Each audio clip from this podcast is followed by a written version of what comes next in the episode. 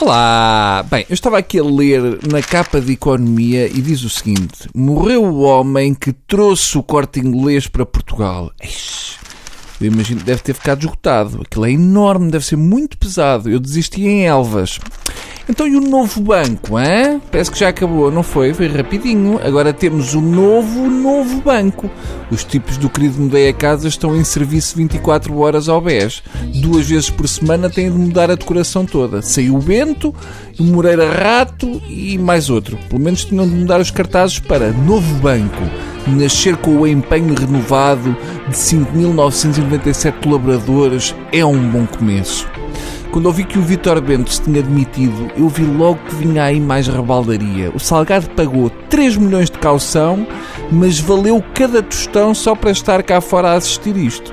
Desde o início que isto está tudo a correr demasiado mal. Na minha desgraçada opinião, nem que fosse por superstição, se eu fosse o Carlos Costa, admitia-me. O melhor é voltar a família Espírito Santo, que já conhecem aquilo, é malta que domina aquilo.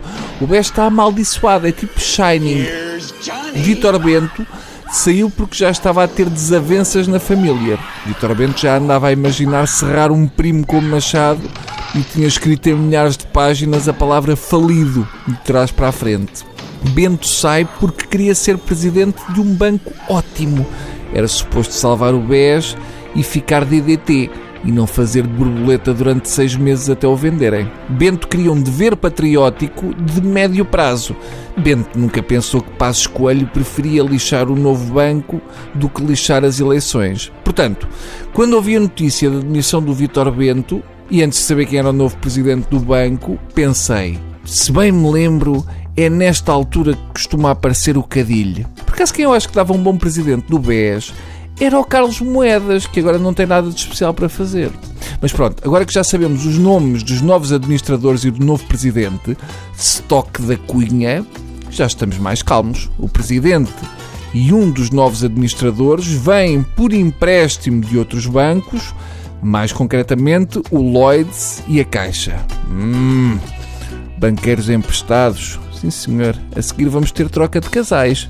Consta que Stock da Cunha vem por dever patriótico à Inglaterra. Segundo me disseram pessoas que, enfim, dizem cenas, o presidente é emprestado porque o novo banco já não tem dinheiro para contratar mais ninguém.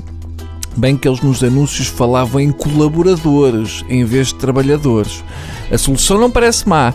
Antes ir a Londres buscar o adjunto de Mourinho que um Bento qualquer. Para Stock, eu acho que é ótimo, porque escapa ao inverno em Londres, mas não escapa à alcunha Nani II. Mais extraordinário neste assunto é o discurso de Paulo Portas em Peniche. O local ideal para Portas criticar Bento por não ter tido espírito de missão e ter deixado o cargo a meio. Paulo Portas diz mal de Vitor Bento porque ele foi irrevogável na sua decisão.